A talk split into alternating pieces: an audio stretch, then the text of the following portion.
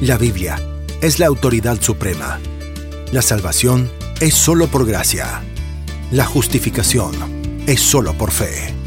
Solo por la obra suficiente de Cristo y solo para su gloria. Bienvenidos a una nueva entrega de Magna Gracia. Un espacio donde encontrarás reflexiones bíblicas, mensajes doctrinales y teológicos junto al pastor Albert Cuadrado.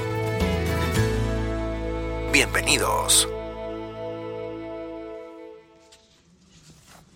En el Evangelio según San Mateo vamos a considerar el capítulo 14 y vamos a dar lectura a partir del versículo 22 hasta el 30 y hasta el 31. Amén. El Evangelio según San Mateo, capítulo 14, a partir del versículo 22, leemos hasta el versículo 31, que dice de la siguiente manera. Enseguida Jesús hizo a sus discípulos entrar en la barca e ir delante de él a la otra ribera. Entre tanto que él despedía a la multitud, despedida a la multitud subió al monte a orar aparte y cuando llegó la noche estaba allí solo. Y ya la barca estaba en medio del mar azotada por las olas porque el viento era contrario. Mas a la cuarta vigilia de la noche Jesús vino a ellos andando sobre el mar. Y los discípulos, viéndole andar sobre el mar, se turbaron diciendo, un fantasma, y dieron voces de miedo. Pero enseguida Jesús les habló diciendo, tened ánimo, yo soy, no temáis. Entonces le respondió Pedro y dijo, Señor, si eres tú, manda que yo vaya a ti sobre las aguas. Y él dijo, ven.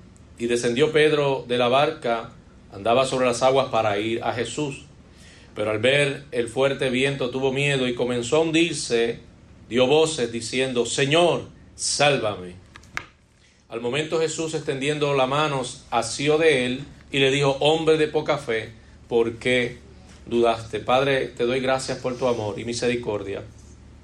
Gracias por este día que has hecho, gracias por la bendición que nos concedes de poder estar aquí reunidos en tu nombre. Señor, tú conoces nuestras necesidades y sabemos, Dios, que tú siempre has de obrar según tu voluntad. Glorifícate, Señor, en nuestras vidas y ayúdanos. En el nombre de Cristo a quien damos gloria. Amén y amén. Se pueden sentar, amados. Dios les bendiga una vez más. Hay varias cositas, ¿verdad?, que acontecen previamente y creo que sería bueno quizás eh, considerarlas brevemente para ubicarnos en tiempo y espacio y quizás así apreciamos mejor el relato eh, bíblico, la porción que acabamos de leer. Dentro de las cosas que acontecieron previamente a estas, ustedes saben que Juan el Bautista había sido decapitado, ¿verdad?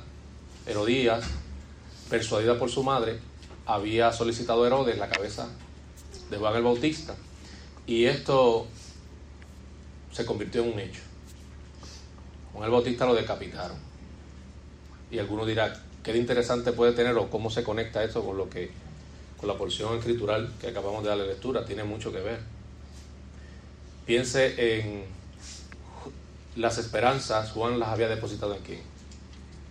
En Cristo.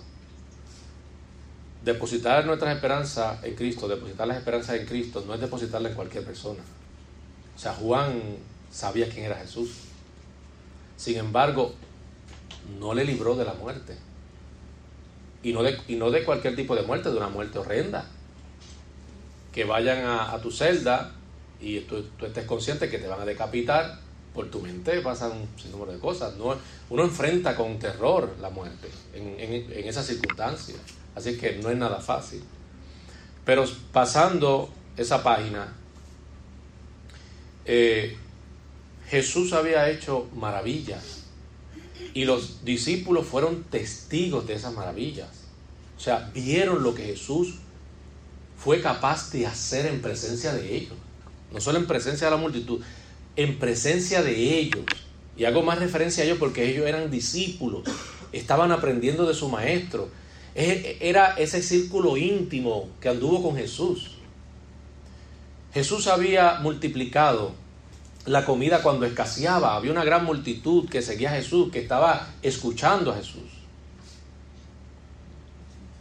Y de pronto había una necesidad que aunque no era, ¿verdad? Eh, cuando consideramos la importancia de las prioridades, no era la más importante, pero Jesús sabía que también era importante. Tenía que proveer alimento a aquellas personas que le estaban siguiendo. Y allí sabemos que Jesús hizo que el milagro de la multiplicación. Y ese milagro de la multiplicación, sus discípulos fueron testigos de, de eso que aconteció.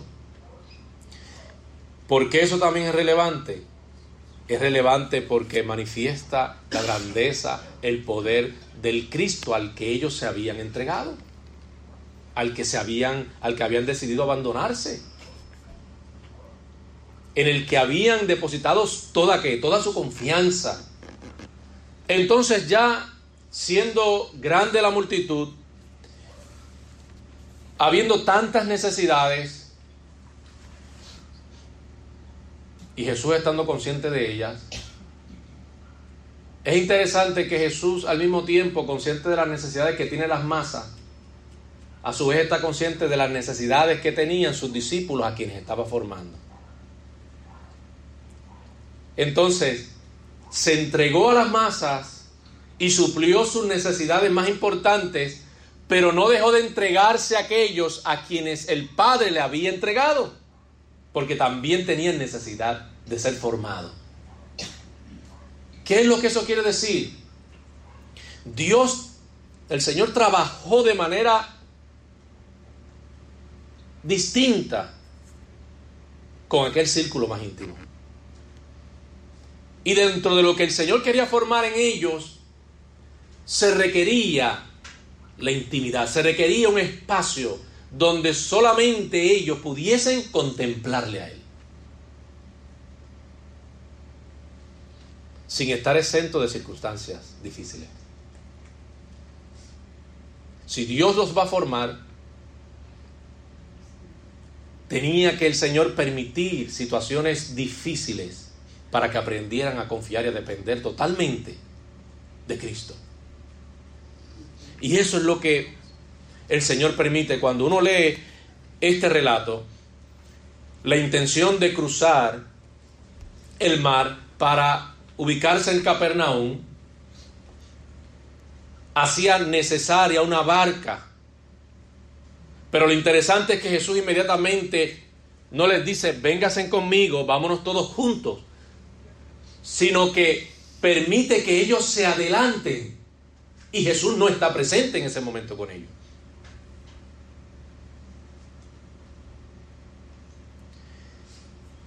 Esa es la cuarta vigilia de la noche, según el relato, que entonces Jesús aparece en aquel escenario. Y al ellos verlo pensaron que era un fantasma, por la manera en la que Jesús se manifestó. ¿Cómo se manifestó Jesús? Andando sobre, sobre el mar.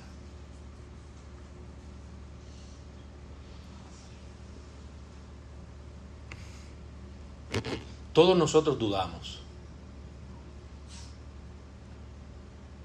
Y eso es lo que cobra relevancia aquí. Todos nosotros somos como Pedro. Dudamos. Y siendo como Pedro, que dudamos, siempre habrá un porqué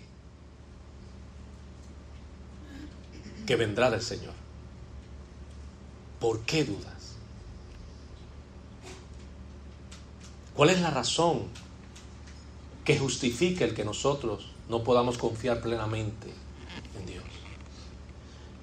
Y en ese sentido, cuando reflexionamos sobre eso, nuestra duda entonces no es razonable. Es irrazonable. No hay razón, en otras palabras, no hay razón por la cual debamos nosotros dudar de Cristo. No la hay. Podríamos pensar que quizás sí, encontremos algo que justifique nuestra duda, pero ciertamente nada justifica el que dudemos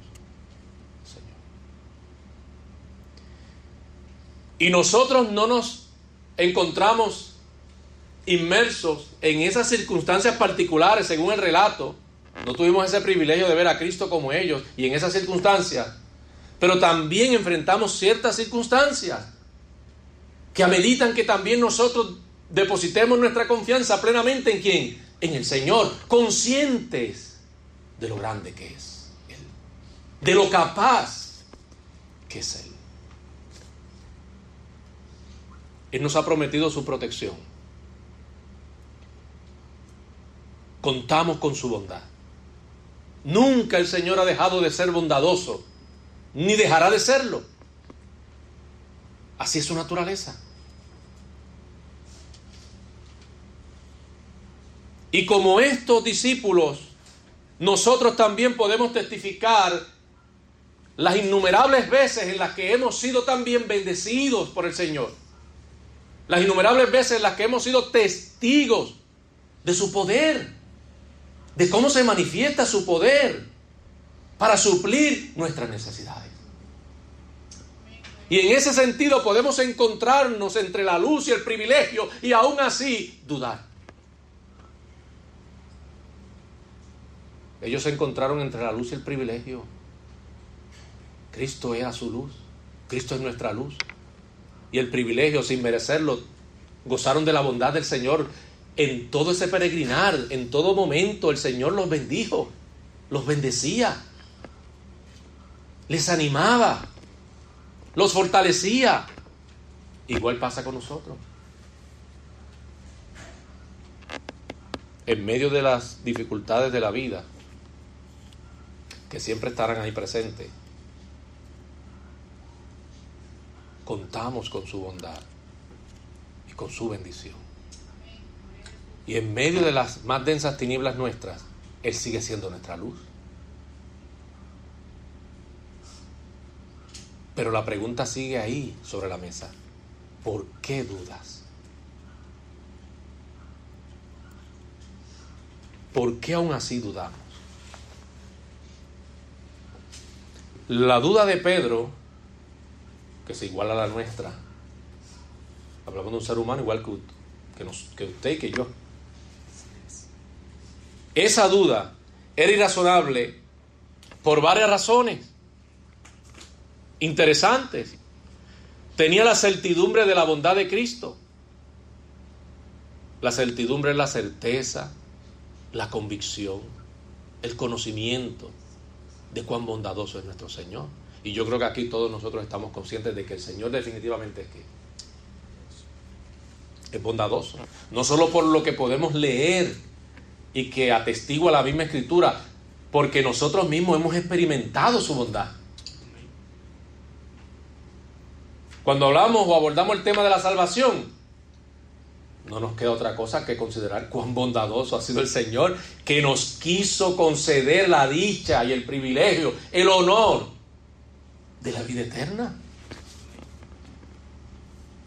Sin contribuir nosotros en lo absoluto, en nada. Sin poseer nosotros nada de valor. Sin ser capaces de aportar a que eso fuese posible. El Señor lo hizo posible. Eso nos habla de su bondad.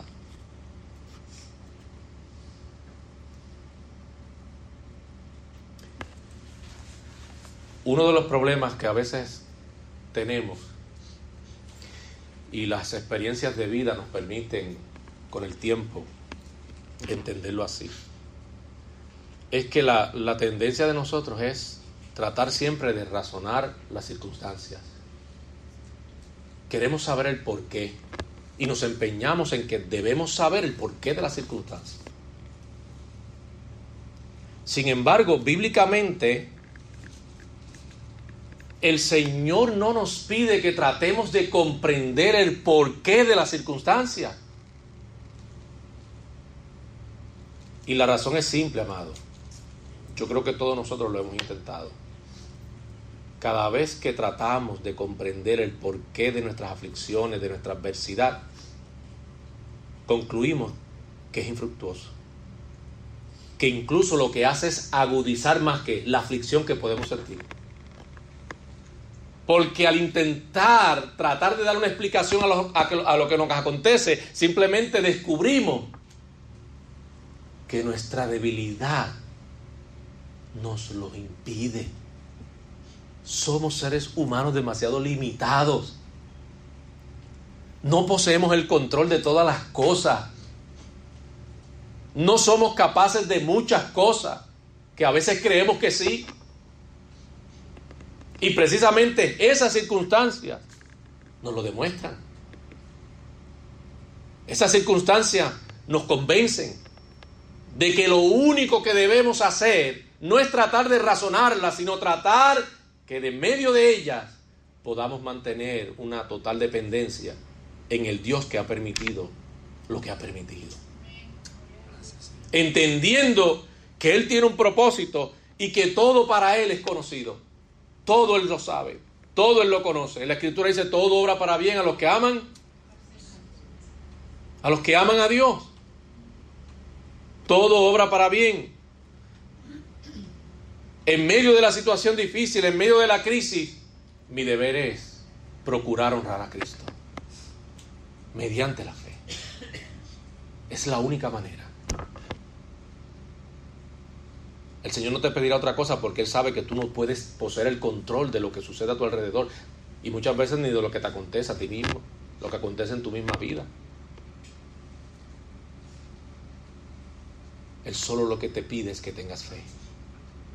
En otras palabras, ¿por qué dudas? Cree, confía en el Señor. Dios muchas veces permite que, estemos en escenarios como esos, de gran dificultad, para que entendamos cuán importante es la fe, cuán vital es la fe, y cómo la fe alimenta nuestra esperanza en Él. ¿Qué pasa en la medida en que perdemos la fe? ¿Qué pasa con nuestra esperanza, que hemos, las que hemos depositado en Él también que se afecta?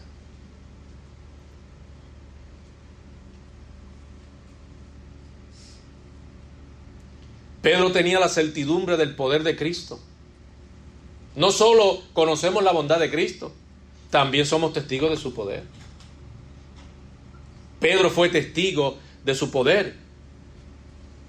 Los discípulos entendieron que Jesús sí fue humano, pero también divino. Fueron capaces de ver a Jesús cansado, sediento, necesitando mitigar aquella sed con el agua natural, pero también pudieron verlo como lo que ahorita señalamos, multiplicando la comida que apenas daba para toda aquella multitud. Fueron testigos de ese poder. Y nosotros no podemos olvidar que el Señor también ha manifestado su poder interviniendo maravillosamente en nuestra vida.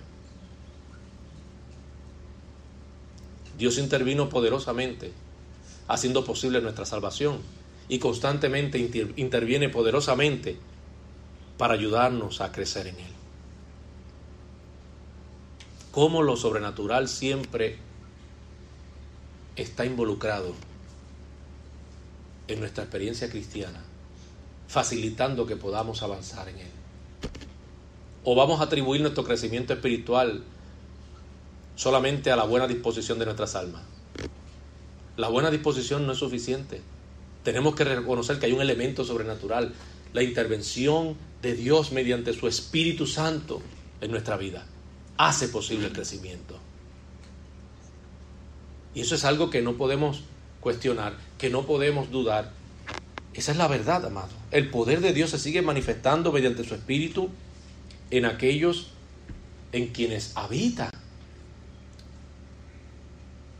¿Cómo damos una explicación, una explicación muchas veces a la fuerza que sentimos que sobreviene a nuestra vida en los peores momentos o en las peores circunstancias?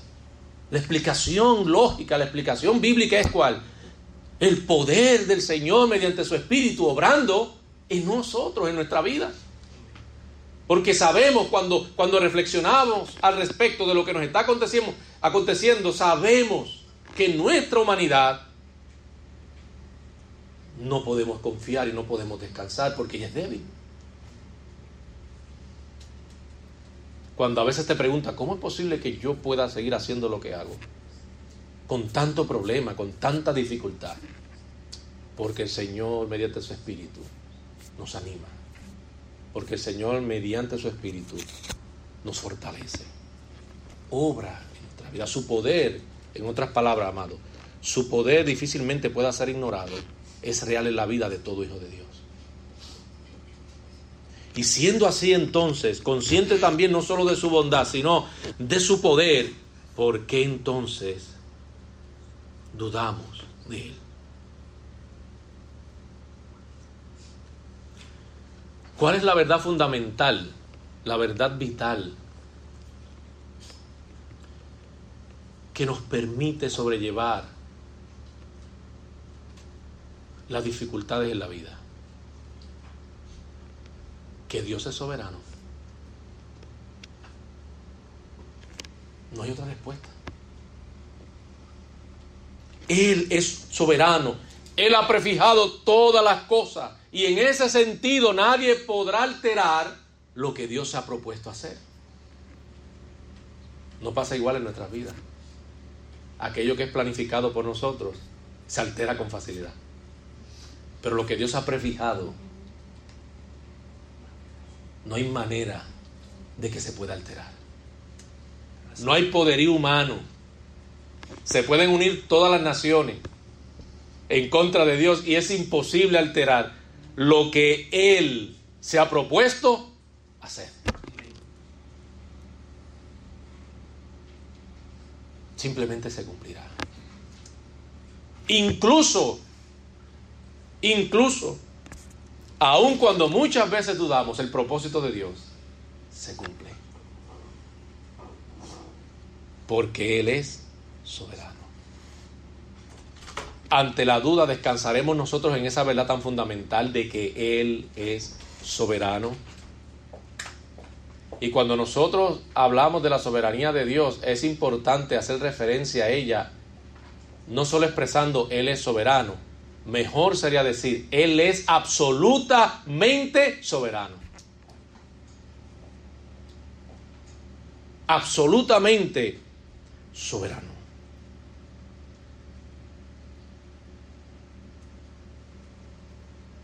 Su voluntad debe impregnar y reemplazar todo aspecto de nuestra vida. Su voluntad. mucho, mucho del, del mal que nosotros cosechamos es porque no hemos realmente anhelado hacer su voluntad. Muchas de las aflicciones que se añaden a nuestra vida son la consecuencia de nosotros no entender que Él nos ha tomado para que hagamos su voluntad, para que vivamos según su voluntad.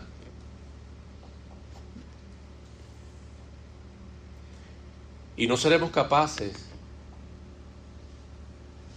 de estar enfocados en la voluntad soberana de Dios para nuestras vidas si nosotros realmente no lo deseamos. Si no es lo que queremos, difícilmente entonces nosotros podamos cumplir con esa exigencia de Dios. Si, si se interponen nuestros afectos, nuestras pasiones, nuestros deseos, difícilmente entonces podamos nosotros desear hacer su voluntad. Y eso, amado, es importante.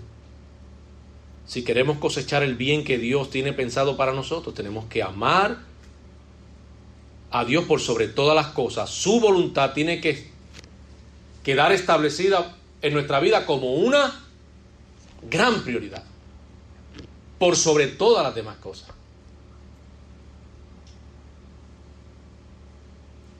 ¿Es el Señor nuestra prioridad? ¿Realmente podemos decir que es el Señor nuestra prioridad?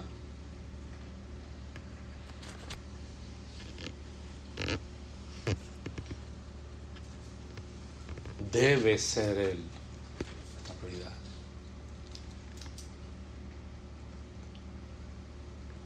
No hace mucho estuvo por aquí un pseudo maestro como casi siempre ocurre, muchos creyentes fascinados.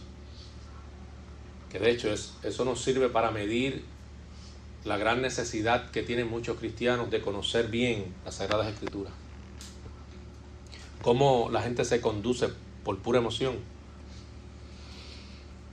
No me acuerdo muy bien el nombre de él ahora. Pero hasta hace poco estuvo en nuestra isla. Y es interesante cuando uno considera la noción que él tiene sobre los cristianos, que es la que muchos cristianos tienen también hoy día. La exhortación que daba, que ha dado en muchas ocasiones, es que los creyentes deben aspirar a puestos políticos. Pero escuchen cuál es la noción. Porque desde aquella plataforma seremos capaces de cambiar nuestro mundo, de cambiar nuestra realidad. Eso puede sonar a todo, pero no al Evangelio.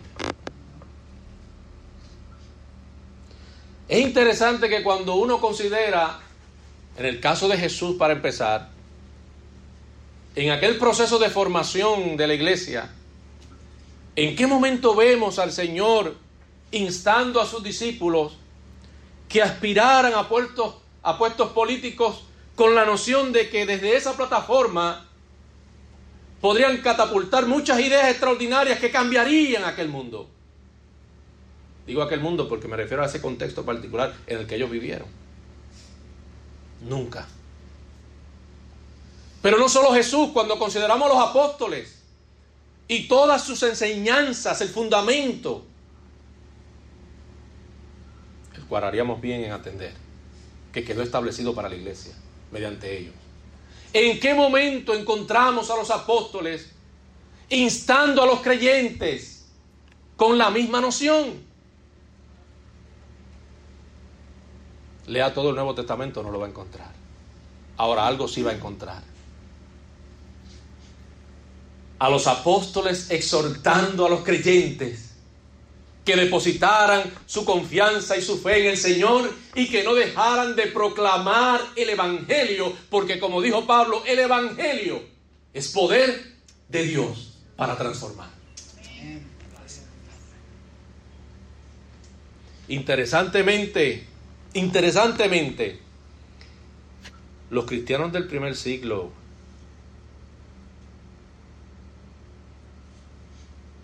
no estuvieron tratando de reformar al mundo pagano de su tiempo. Ellos no perdieron su energía y su fuerza y sus recursos para reformar el mundo pagano de su tiempo.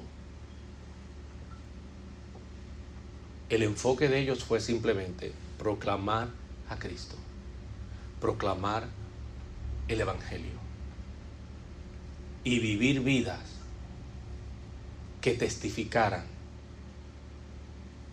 de lo que Cristo es capaz de hacer en la vida de aquel que deposita su fe y su confianza en Él. Y me temo que la iglesia ha sucumbido a la sutileza del diablo y aún en estos asuntos ha caído. Y hoy entre los mismos creyentes se menosprecia el Evangelio, lo cual es el poder de Dios, el medio que Dios estableció, que aunque el mundo le puede parecer locura es otra cosa, pero es el medio que Dios estableció para salvar a los hombres y transformarlos. Esa es la verdad bíblica y es la verdad que tenemos que sostener, es la verdad que ellos sostuvieron y la verdad por la cual murieron. Ser cristiano en aquel contexto era la muerte segura. Y por más por más miedo que eso pudiese traer a sus vidas, ellos siempre vivieron entendiendo que el Evangelio era el medio provisto por Dios para glorificarse en la vida de aquellos que creían.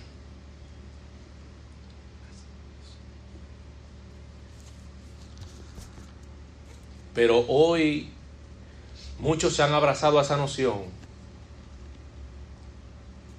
y han pervertido la verdad del Evangelio. Se han equivocado del propósito y la misión de la iglesia.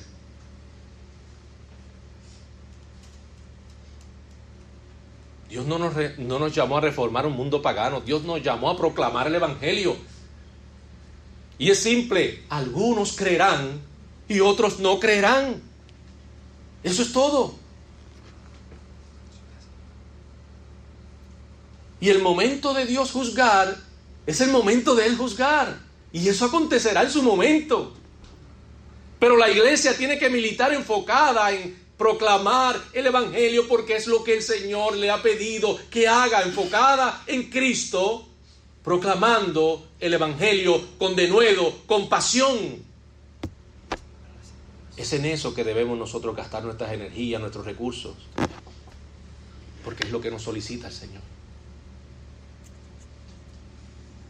Pero muchos se abrazan a mentiras con facilidad porque han descuidado la verdad del Evangelio. cuando descuidamos la verdad del Evangelio, adoptamos cualquier otra mentira como fundamento de nuestra vida. Y es lo que está pasando hoy. Porque yo tengo que tener una noción como esa. Que puedo hacer más como cristiano desde esa plataforma. ¿De dónde sale eso? O sea, ya no vivo convencido de que el Evangelio es poder de Dios. Ya dejó de ser poder de Dios. ¿Y qué tiene que ver esto, pastor? Pues esto tiene que ver con la duda. Hemos dejado de creer. ¿De qué nos habla el Evangelio? ¿De quién? De Cristo. ¿Hay algo más importante, significativo, vital para el ser humano que Jesús? Nada. El Evangelio no son cuentos de camino, no, no son ideas forjadas por la mente humana. El Evangelio es el Evangelio de Cristo. Las buenas nuevas de salvación. Destaca la obra de Jesús, quien es el único que puede salvar, justificar al pecador.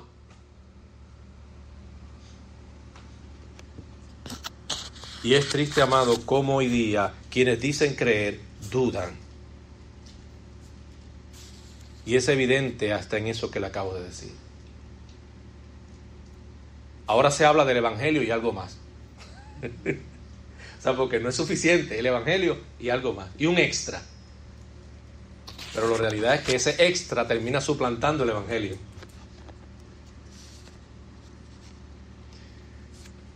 Jesús permite esta situación de la manera en la que se da, precisamente con esa intención que ellos fueran capaces de verle a Él y solamente a Él. ¿Por qué? Porque no necesitarían nada más. ¿Qué mata a los creyentes hoy día? El afán.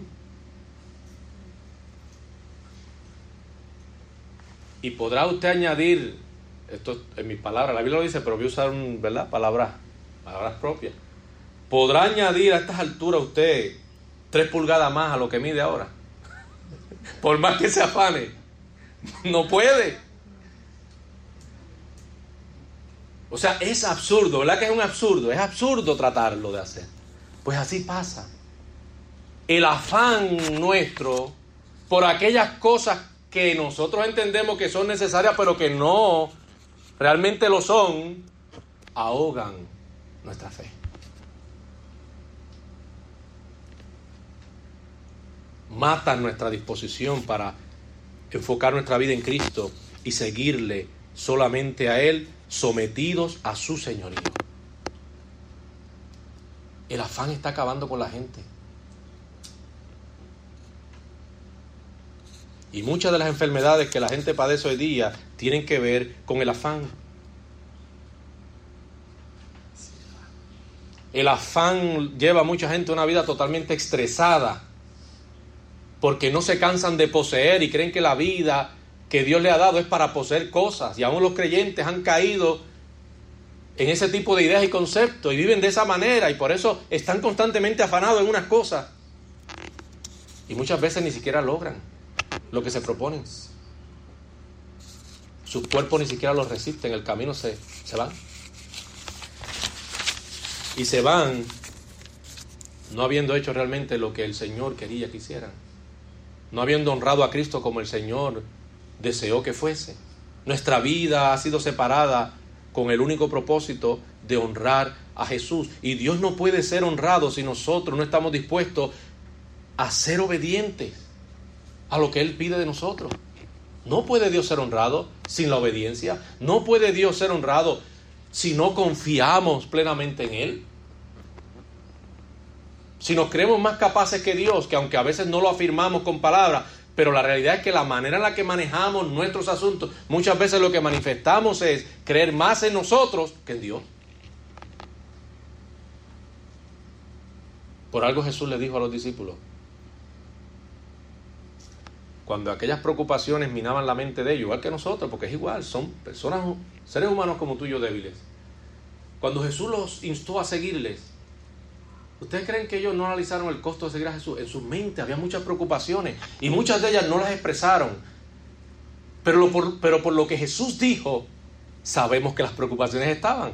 En una ocasión, mientras seguían a Jesús, le escuchaban, pero a su vez estaban lidiando con muchas preocupaciones mientras le seguían. Y por alguna razón Jesús hizo un alto y les dijo, ustedes ven las aves del cielo. Jesús no le dijo eso por decírselo, ellos tenían preocupaciones. Si seguimos a Jesús y nos enfocamos en el Señor, hay cosas que no podremos atender. ¿Cómo nos ocuparemos para suplir nuestras necesidades? Esa era una de las grandes preocupaciones que tenían. Y Jesús, para calmar aquella angustia, que no era conveniente que ninguno de ellos viviera angustiado, les dice, ustedes ven las aves de los cielos con algo tan simple, quería mostrarle una verdad tan grande. Ellas nunca tienen que necesidad. El Padre Celestial se ocupa de ellas y las alimenta. Y luego también le habló de los campos, que en los campos es donde vemos unas flores, yo no sé mucho de flores, pero es donde muchas veces se aprecian flores que se presentan tan majestuosamente, tan maravillosamente, llenas de colores vivos y, y, con unos degradados de colores que uno dice, wow, es, una cosa impresionante. No hay Photoshop que haga eso. Yo trabajo con Photoshop y sé lo que son los degradados. Y, y créame, por, más nítida que se vean eh, las imágenes, a veces a través de una pantalla de alta resolución, no se compara. No se compara. Uno queda fascinado. Pues el Señor le habló también de eso y le dijo, miren que ustedes saben lo bellas que se ven. ¿Quién las viste? Señor, que las creó, las viste, las sustenta. En otras palabras, Cristo les estaba simplemente recordando que Él se ocuparía de sus necesidades y que nada de lo que realmente fuese necesidad les faltaría.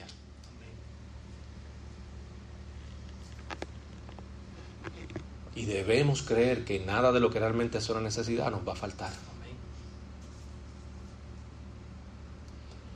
Pero el gran obstáculo e impedimento es el afán. Nos afanamos y a veces nos convencemos a nosotros mismos de que necesitamos X o Y cosa y no necesariamente es una necesidad. Pero ahí vamos, a perseguir aquello de lo que se antojó nuestro corazón. Y allá vamos y lo perseguimos ciegamente.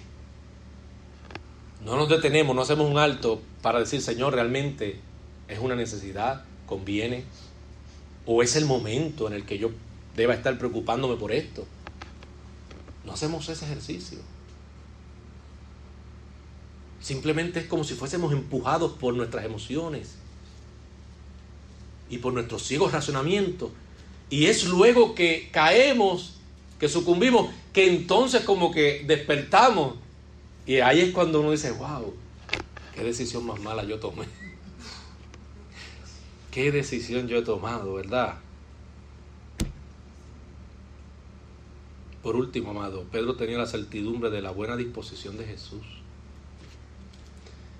Es maravilloso, es esperanzador, es como un aliciente saber que aunque muchas veces nosotros manifestamos duda, siempre Cristo estará que en la plena disposición de ayudarnos, de socorrernos.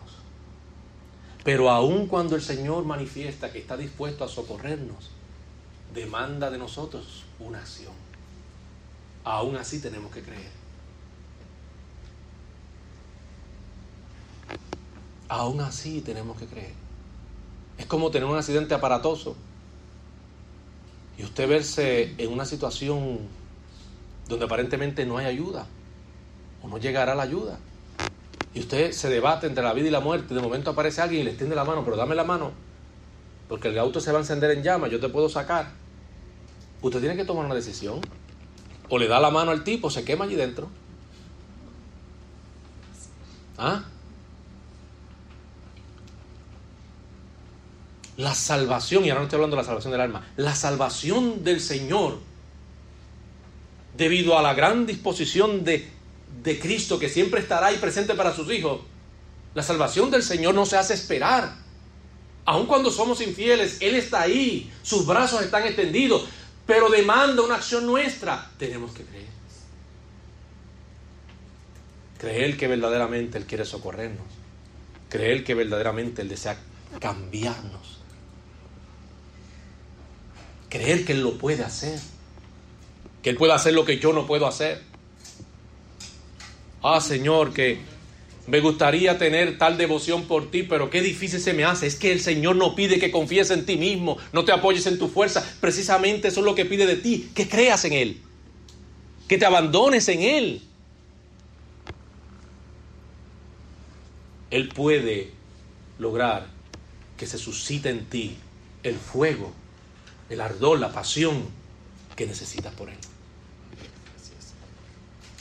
Así obra el Señor. Así obra el Señor.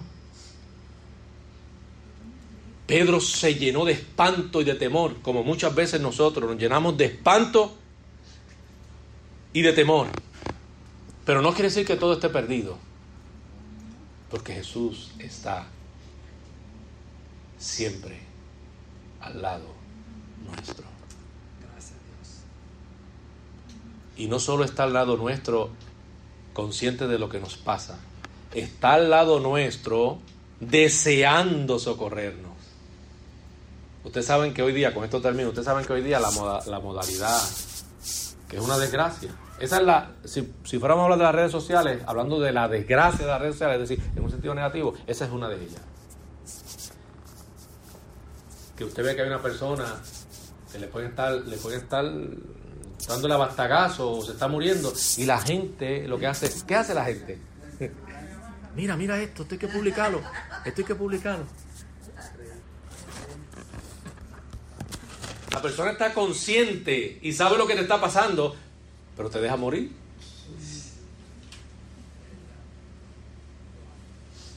O si es demasiado riesgoso intervenir, Preferiblemente que se muera, porque si yo intervengo, mira quién está ahí. Me van a matar a mí. Y yo voy a librar mi pellejo, que se pierda el de él, yo voy a librar el mío. Esa es la mentalidad, lamentablemente. El Señor no, el Señor está en tu situación más desesperante. Pero no solamente cuando decimos que está, es que Él ve y sabe lo que te está pasando. Él está y está en la disposición de socorrerte. La pregunta es si cuando nosotros le miramos, realmente creemos que Él es capaz de socorrernos. Pedro lo entendió después. Pedro entendió que perdía más dudando del Señor que creyendo en Él. Y así también lo, debemos pensar nosotros. Reconsideremos. Perdemos más cuando dudamos que cuando creemos, definitivamente. Porque nadie deseará el mayor bien para nosotros que Cristo usted puede tener el mejor amigo y usted lo puede escribir, el mejor amigo del mundo, las mejores cualidades, sigue siendo un ser humano, sigue siendo imperfecto y le fallará. Pero cuando hablamos de Cristo, Cristo nunca falla. Como creyentes, depositemos plenamente nuestra confianza en Él y procuremos no dudar para que Él sea exaltado y sea honrado. Y para que también con ese ánimo nosotros persuadamos al pecador de que hay uno en quien harían bien confiar, porque Él nunca les defraudaría. Y se llama Jesús. Vamos a orar. Padre, te damos gracias por tu amor y misericordia. Te agradecemos por este día. Gracias Señor por las maravillas, por tanta bendición que tú nos concedes sin merecerlo. Gracias porque la verdad es que muchas veces dudamos. Pero qué bueno Señor que tú siempre estarás con nosotros porque tú lo prometiste. Qué bueno Señor porque muchas veces nuestras dudas no alteran Señor tu amor, tu bondad, tu actitud misericordia hacia nosotros. Aunque sí muchas veces estarás dispuesto a disciplinarnos pero aún lo haces porque nos amas. Qué bueno es saber que contamos contigo porque tú eres fiel y nunca nos abandonarás. Ayúdanos en medio de la tempestad de nuestra vida, ayúdanos en medio de las dificultades, en medio de la crisis. Ayúdanos a entender, Señor, que tú seguirás siendo nuestro gran refugio, que tú seguirás siendo, Señor, nuestra fuerza y que tú seguirás siendo siempre nuestra esperanza que no debemos mirar con nuestros ojos en la situación adversa a ningún otro lugar, sino que debemos simplemente mantener nuestra mirada puesta en ti. Aunque duela el proceso, aunque sea incomprensible y sea difícil, que nuestra mirada no se desvíe y que se mantenga puesta en ti. Porque tú eres por nosotros siempre. Bendícenos, bendice este remanente a estos hermanos y a los que no pudieron estar también Tú conoces las necesidades de cada uno, Señor, y yo sé, yo sé, Señor, que antes que nosotros podamos pedir, tú estás sobrando en la vida de ellos, porque así es tu amor, así de inmenso es tu amor. Gracias por tu amor incondicional, por el perdón de nuestros pecados, y gracias porque siempre nos asistes poderosamente mediante tu Espíritu y también nos das aliento mediante tu verdad, tu palabra. Por Cristo a quien damos gloria. Hemos llegado al final. Gracias por acompañarnos a través de Magna Gracia. Para suscribirte y seguirnos en las plataformas sociales, visita www.magnagracia.org. Será hasta una próxima entrega. Hasta entonces.